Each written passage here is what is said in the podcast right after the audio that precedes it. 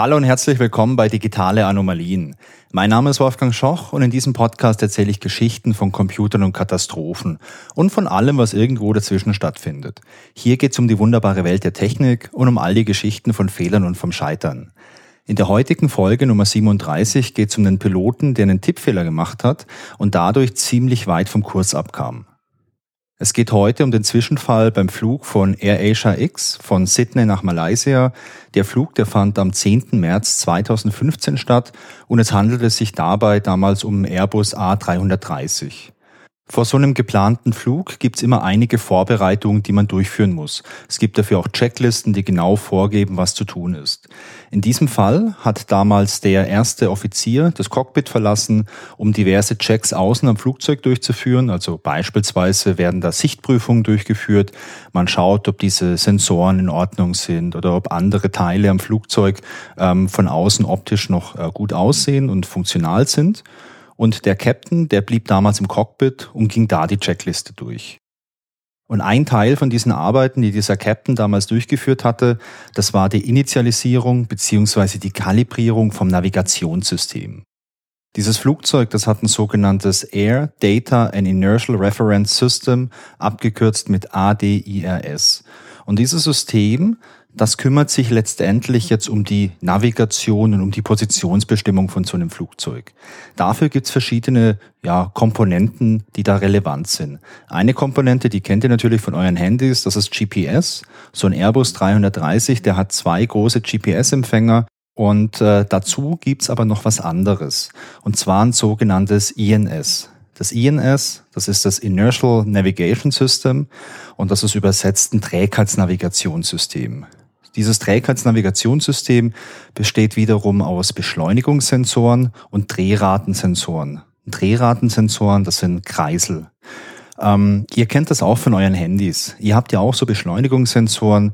Ähm, da erkennt euer Handy, wenn ihr das beispielsweise dreht. Also wenn ihr jetzt ein Video anschaut, ihr schaut es hochkant an bei YouTube und ihr kippt euer Handy auf die Seite, dann erkennt dieses Handy diese Bewegung und dreht dann im Prinzip auch euer Bild um, sodass ihr das dann im Querformat anschauen könnt. Und so ein Flugzeug hat auch solche Sensoren und die machen jetzt was ganz Interessantes. Die messen nämlich jede Bewegung und jede Beschleunigung, die diesem Flugzeug widerfährt. Und wenn man da jetzt weiß, wo so ein Flugzeug am Anfang seiner Reise steht und diese ganzen Bewegungen und Beschleunigung misst und quasi auch ähm, Protokoll führt. Also das macht natürlich kein Mensch, sondern das macht natürlich der Computer. Der merkt sich dann für jeden Augenblick, wo hat sich was verändert, hat sich hier was geneigt, hat die Beschleunigung zugenommen, hat die abgenommen. Wenn man da als Buch führt, kann man jederzeit genau rekonstruieren, wo sich dieses Flugzeug im Raum gerade befindet und welchen Weg es dorthin genommen hat. Das ist eine super gute und auch eine super wichtige Sache, denn so ein GPS-Signal, das ist nicht immer zu 100 Prozent verlässlich. Ich habe ja schon mal eine Folge über GPS gemacht, die verlinke ich euch in den Show Notes. Bei GPS ist es ja so, dass man immer eine ganze Reihe von Satelliten gleichzeitig empfangen muss, um seine Position zu bestimmen. Und es kann immer wieder mal sein, dass dieser Empfang nicht richtig funktioniert. Beispielsweise, weil man jetzt gerade in so einer Position ist mit seinem Flugzeug, wo es irgendwelche Wetterphänomene gibt. Und durch diese Wetterphänomene wird vielleicht dieses Signal irgendwie abgelenkt oder es gibt irgendwelche anderen Störungen, so dass man da nicht äh, 100% sicher sein kann, dass man dieses Signal immer empfängt und dadurch seine Position ganz exakt bestimmen kann. Aus diesem Grund gibt es eben diese Trägheitsnavigationssysteme, weil die einfach verlässlicher sind denn so ein Trägheitsnavigationssystem, das braucht halt keine Informationen von außen, außer am Anfang halt mal eine Startposition. Übrigens, solche Trägheitsnavigationssysteme, die werden übrigens auch von Satelliten und Raumsonden verwendet. Denn da draußen im All, da funktioniert GPS nicht. Denn GPS richtet sich ja auf die Erde und ist darauf ausgerichtet, dass man auf der Erde durch GPS navigieren kann. Und wenn man jetzt eben diese Satelliten passiert und hinter denen ist, dann ja, funktioniert es einfach technisch nicht mehr, weil da das System gar nicht vorgesehen ist. Für Flugzeuge funktioniert es aber, denn Flugzeuge fliegen ja unterhalb von diesen Satelliten. Damit dieses Trägheitsnavigationssystem an Bord vom Flugzeug jetzt wirklich immer akkurat funktioniert, muss es gelegentlich kalibriert werden. Kalibrieren bedeutet hier einfach, dass man vor dem Start mal die aktuelle Position nimmt und die in dieses System eingibt, dass es wieder einen klaren Referenzpunkt gibt. Denn die Sensoren, die da verbaut sind, die sind zwar genau, aber jetzt vielleicht nicht so hoch genau wie jetzt bei einem Satelliten, wo ich von außen schwer eingreifen kann. Bei einem Flugzeug ist es ja okay, wenn das vielleicht mal um ein paar Meter irgendwie ungenauer wird. Denn äh, wenn ich es nach einem Flug, der jetzt vielleicht 10 oder auch 15 Stunden dauert, wieder neu kalibrieren kann, dann passt das immer noch für die Navigation und für die Sicherheit. Diese Koordinaten, die mussten jetzt bei diesem Flugzeugtyp manuell eingegeben werden. Als kleine Hilfe gab es dafür an den ganzen Gates so Schilder und auf diesen Schildern waren die Koordinaten vom jeweiligen Gate draufgedruckt. Wenn das Flugzeug also jetzt am Gate steht, damit die Passagiere einen aussteigen können, dann hat man vom Cockpit aus einen guten Blick auf dieses Schild und kann diese Koordinaten übernehmen. Und was die Genauigkeit angeht, da passt das. Also wenn das ein paar Meter Abweichung sind, wie gesagt, das ist nicht so super schlimm für die Flugzeugnavigation. Der Captain schaut sich also dieses Schild an und tippt die Koordinaten ab. Es gibt danach eine kleine Fehlermeldung und diese Fehlermeldung sagt, dass es einen fehlerhaften Längengrad bei den Daten gibt.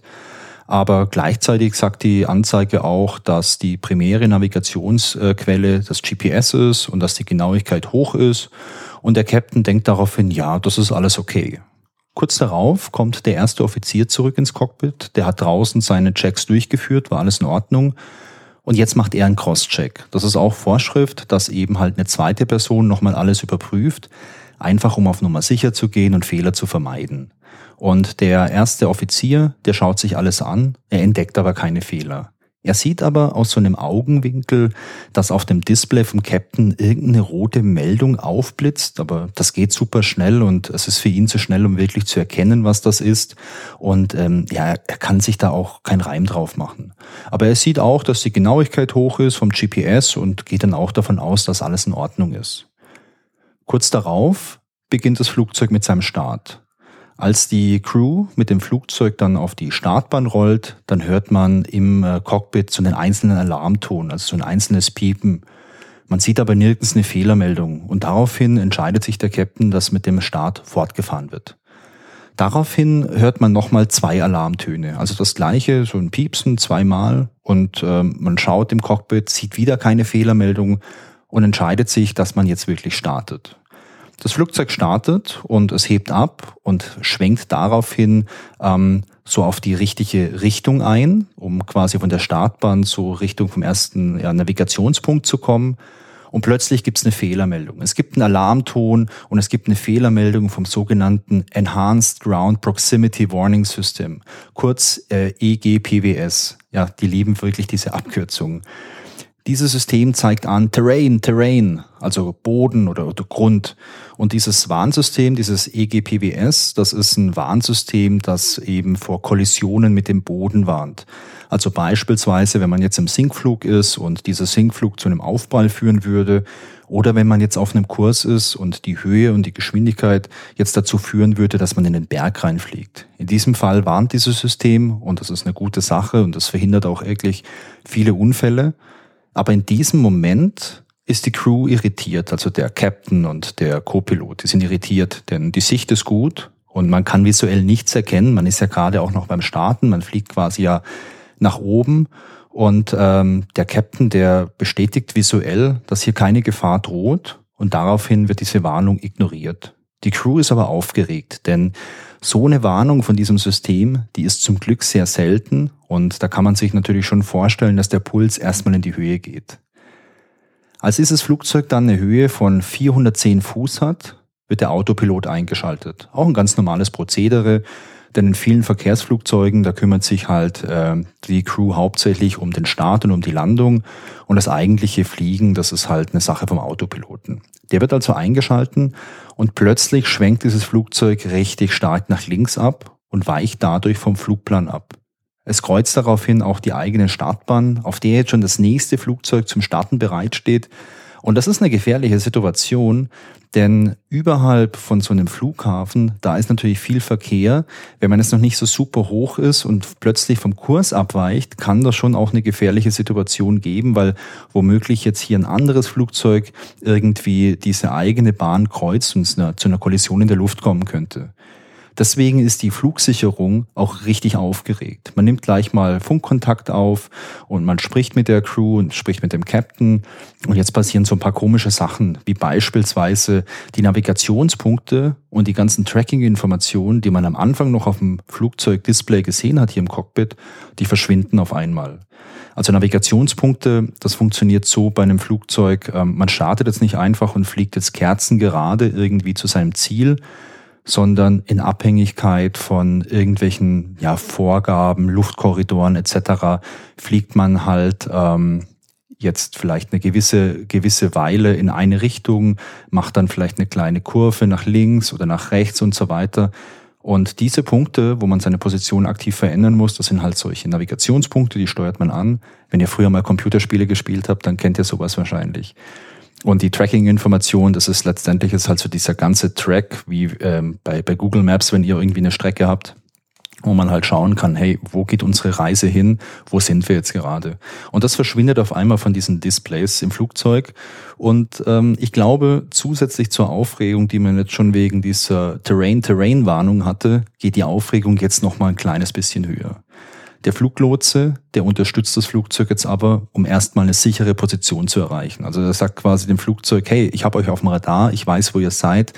Egal, was bei euch jetzt los ist, bitte steuert jetzt mal in diese Richtung, in diese oder steigt doch ein bisschen, dass wir euch jetzt erstmal aus diesem gefährlichen Bereich rausbekommen, wo halt gerade wirklich viel Verkehr ist.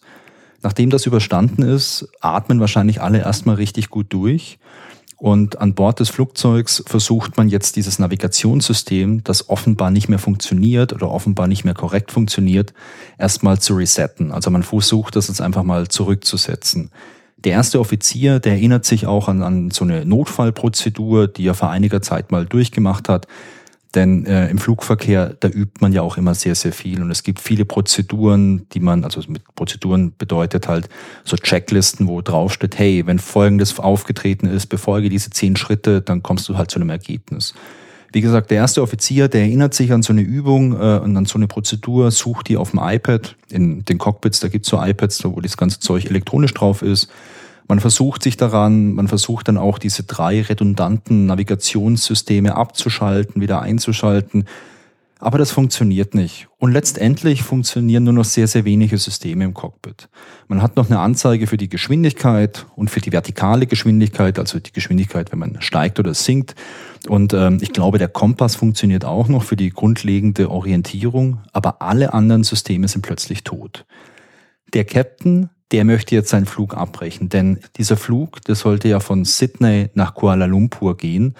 Und das ist schon ein Flug, der, ähm, ja, ich weiß nicht, 14, 15 Stunden dauert. Und das ist dem Captain natürlich jetzt zu heiß, um so eine lange Reise nur auf sich zu fliegen. Er möchte am liebsten wieder in Sydney landen. Das ist allerdings nicht mehr möglich, denn in Sydney ist das Wetter ein bisschen schlechter geworden. Es hat Wolken und da sagt jetzt der Fluglotse, hey, wenn jetzt hier alles bewölkt ist, auf Sicht so einen Airbus runterlassen, hm, das ist uns zu gefährlich. Ähm, die nächste Möglichkeit für eine Landung, das wäre Melbourne. Und der Fluglotse, der unterstützt den Captain, unterstützt die Crew, um jetzt sicher nach Melbourne zu kommen. Man nimmt natürlich auch Kontakt auf mit der Flugsicherung in Melbourne. Und dieses Flugzeug wird während der kompletten Reise nach Melbourne halt auch vom Radar getrackt. Man hat ständig einen Funkkontakt. Und der Captain, der fliegt es halt von Hand darüber auf Sicht. Und kurz vor der Landung, man hat noch eine Höhe von circa 600 Fuß und ist gerade im Landeanflug, gibt's wieder eine Fehlermeldung oder eine Warnung von diesem EGWPS-System, also von diesem Bodenaufprall-Warnsystem. Und äh, ja, der Captain, der ist natürlich wahrscheinlich mit seinen Nerven echt schon auf Alarmbereitschaft. Ähm, er schaut äh, sich alles an, er bewertet die Situation, er sieht aber kein Problem und er führt diesen Landeanflug erfolgreich durch. Und eine Stunde und 54 Minuten nach dem Start in Sydney landet die Maschine erfolgreich in Melbourne. Es ist niemand was passiert, es gibt keinen menschlichen Schaden und alle sind erstmal zufrieden. Das Flugzeug wird daraufhin gleich untersucht man entdeckt keine technischen Probleme, sondern man entdeckt, dass es eben ein menschliches Problem gab. Und nach einer Wartezeit von zwei Stunden und 58 Minuten darf das Flugzeug dann nach Kuala Lumpur weiterfliegen. Der Flug, der verläuft ohne weitere Probleme. Es gibt im Nachgang eine ganz große Untersuchung und dazu gibt es auch einen tollen Untersuchungsbericht. Da sind viele Erklärungen drin, jetzt nicht nur über den Zwischenfall, sondern auch über verschiedene Systeme, die in so einem Flugzeug zum Einsatz kommen. Und der ist wirklich gut lesbar, der ist auf Englisch. Wenn ihr euch für das Thema interessiert und wenn ihr Englisch beherrscht, dann äh, kann ich euch den Bericht echt empfehlen. Der ist super spannend, da sind auch ein paar coole Screenshots drin. Aber was ist damals eigentlich genau passiert? Wahrscheinlich habt ihr schon eine heiße Vermutung und wahrscheinlich liegt die auch richtig. Der Captain hat bei seiner Eingabe einen Tippfehler gemacht. Der eigentliche Längengrad war nämlich 15109,8 Ost und er hat sich vertippt und er hat diese Null vergessen und er hat dafür nur eingetippt 1519,8 Ost. Und was er eingetippt hat, war jetzt halt nicht in Sydney, sondern es war eine Position nahe von Cape Town in Südafrika, was eine Abweichung von 11.000 Kilometern zur Folge hatte. Und jetzt ist es so, wenn man so eine Position eintippt, dann wird vom System was angezeigt, und zwar die Meldung Align IRS. Also Align heißt so viel wie bestätigen oder festlegen wahrscheinlich besser, und das IRS ist eben die Position für dieses Trägheitssystem. Und da muss man halt quasi bestätigen. Und das passiert bei jedem Flug und das ist eine absolute Routine. Man tippt das ein, es steht dran Align IRS, man drückt drauf, alles in Ordnung. Wenn es jetzt eine sehr große Abweichung gibt von der Eingabe und der geschätzten Position, wo man gerade ist, denn so ein System weiß ja noch, wo es gestern war oder wo es vorhin war, wird eine andere Meldung angezeigt. Und zwar Realign IRS. Also statt Align, Realign sowas wie neu eingeben oder neu festlegen. Und wenn man da jetzt nur so mit dem einen Auge draufschaut, dann kann man das schon mal verwechseln. Der Pilot hat später in so einem Interview auch gesagt, oder das heißt Interview, in so einer Befragung im Rahmen von dieser Untersuchung, hat der Pilot gesagt, na ja, manchmal wurde eben allein IRS zweimal angezeigt, da musste man das zweimal bestätigen. Und das war wohl bei einigen Piloten so gang und gäbe, dass man diesen Gedanken im Hinterkopf hatte, ja, manchmal ist es einmal, manchmal ist es zweimal so, hey, keine Ahnung warum. Man hat aber technisch dann herausgefunden, dass das gar nicht stimmte. Es wurde entweder allein IRS angezeigt oder eben bei einer Fehleingabe Realign, aber niemals zweimal allein IRS, dass man eben zweimal bestätigen musste. Aber vielleicht, wenn man das Tag für Tag für Tag macht und viele tausend Flugstunden hat, vielleicht ist man sich dann einfach bei so einer ja, Alltäglichkeit gar nicht mehr sicher, ob es einmal ist oder ob es zweimal ist oder ob da zwei Buchstaben mehr dran stehen und die Meldung sonst genau gleich aussieht. Der Ausfall von dem GPS-System ist dann auch darauf zurückzuführen, dass diese Trägheitsnavigation eine falsche Angabe hatte. Denn das GPS, das ist halt nicht das Primärsystem. Man vertraut immer erst auf das interne System, auf das IRS, weil das ist halt die Wahrheit, weil es unabhängig ist von äußeren Faktoren. Und wenn man jetzt in diesem Flugzeug feststellt oder wenn dieses Navigationssystem feststellt, dass es eine sehr große Abweichung gibt zwischen den Daten vom GPS und zwischen den Daten von der Trägheitsnavigation, dann wird einfach das GPS ignoriert, weil man sagt, hey, dann ist hier irgendwas falsch, dann ist vielleicht irgendwie der Empfang falsch oder es gibt eine atmosphärische Störung. Und das äh, sorgt ja auch dafür, dass dann das GPS in Anführungszeichen ausgefallen ist und diese Signaltöne, die man im Cockpit gehört hat, also erstmal diesen einzelnen und dann nochmal diese zwei Signaltöne ohne eine bestimmte Fehlermeldung oder irgendwelche Warnmeldung, das war eben die, äh, das Signal, dass es das GPS zu ungenau ist und deswegen erstmal abgeschalten wird. Und was man noch herausgefunden hat in der Fehleranalyse, als dieser erste Offizier wieder zurückkam ins Cockpit, um alles zu überprüfen, da war quasi an dem Monitor, wo der Flugplan drauf ist im Flugzeug, da gibt es verschiedene Optionen, wie man den einstellen kann und der war auf dem sogenannten Plan Mode.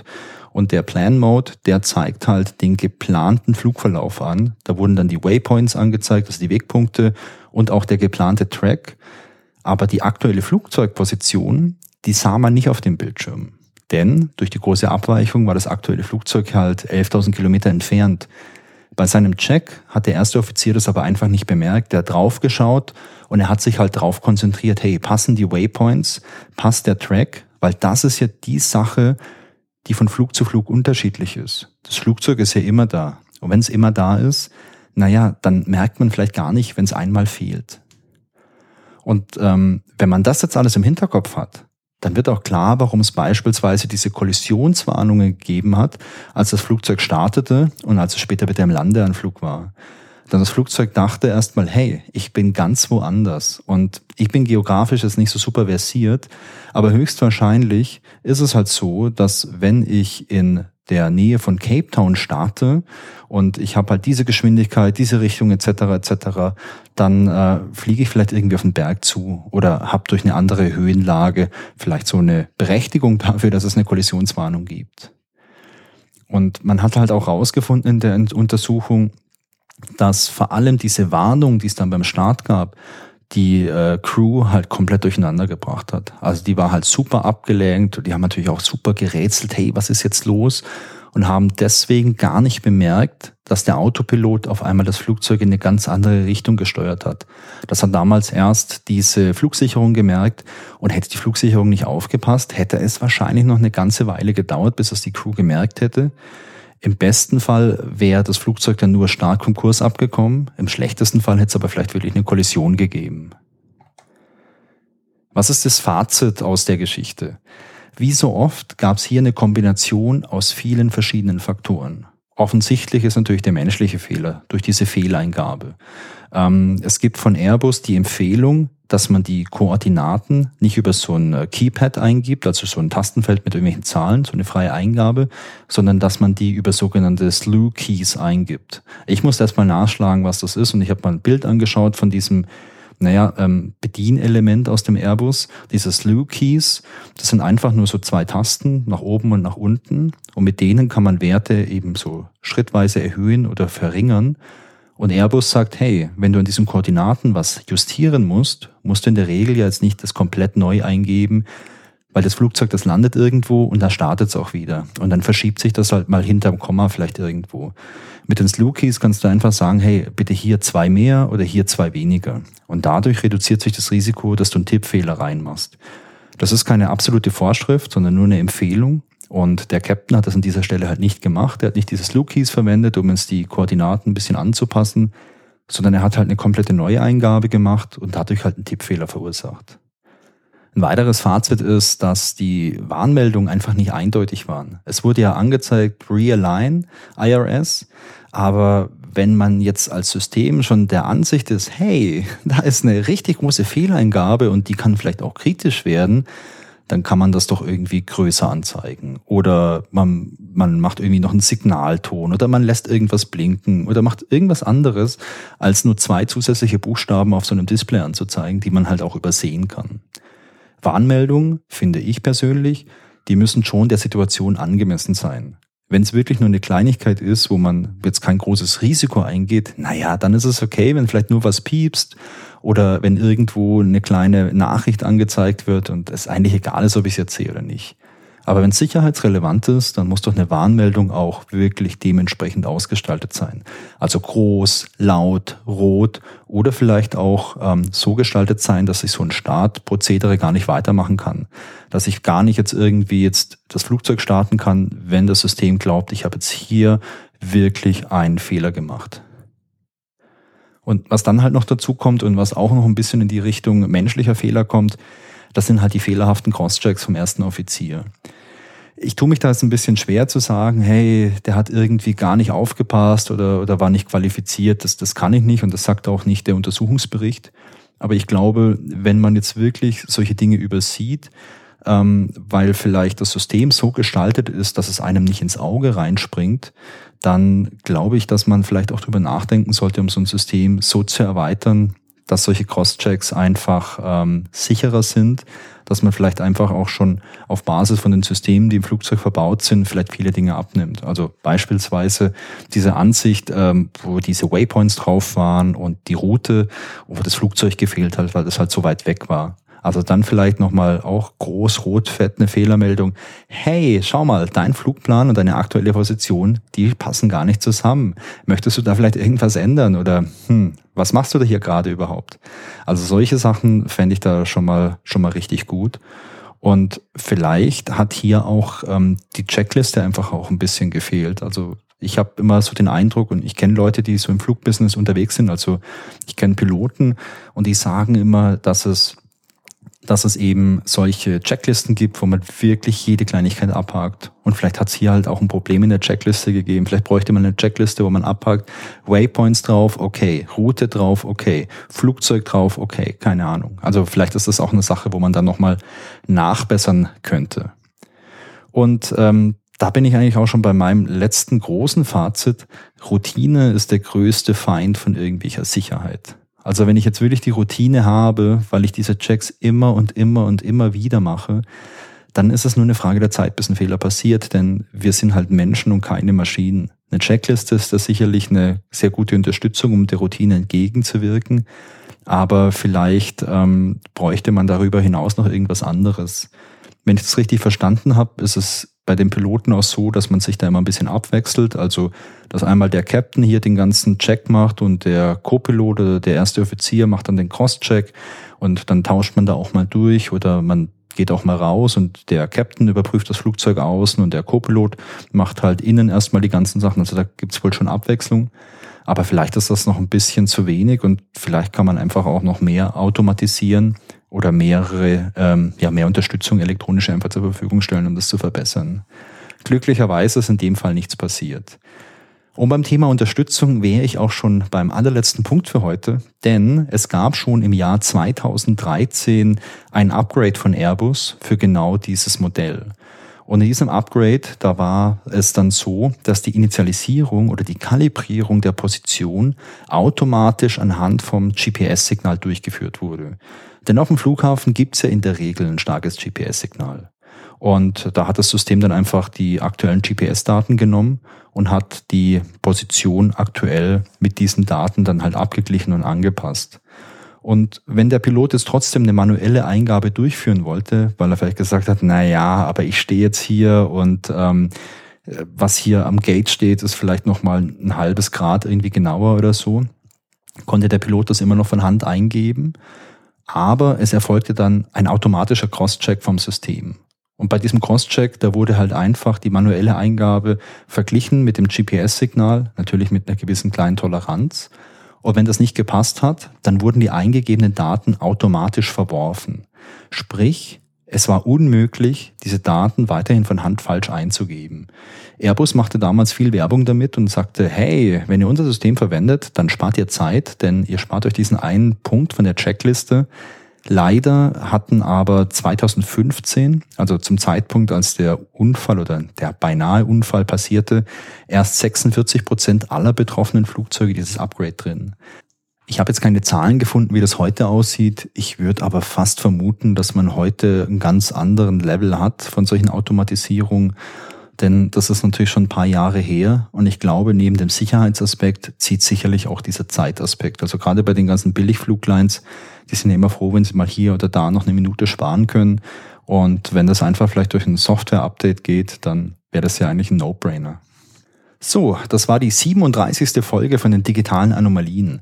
Ich hoffe, es hat euch wieder Spaß gemacht. Ich freue mich, wenn ihr bei der nächsten Folge auch wieder mit dabei seid. Genauso freue ich mich aber auch über Feedback. Sehr gerne per E-Mail an feedback at digitaleanomalien.de oder als Kommentar zur Folge auf digitaleanomalien.de. Und wenn ihr Lust habt, dann folgt mir doch auch auf Instagram unter digitaleanomalien oder auf Twitter unter @d_anomalien. Ich würde mich sehr freuen, wenn ihr den Podcast weiterempfehlt oder mir eine Sternebewertung bei Apple Podcast oder Spotify gebt. Das hilft mir, neue Leute zu erreichen. Ganz toll wäre natürlich auch ein kleiner Bewertungstext bei Apple Podcasts. Danke fürs Zuhören und bis bald. Tschüss.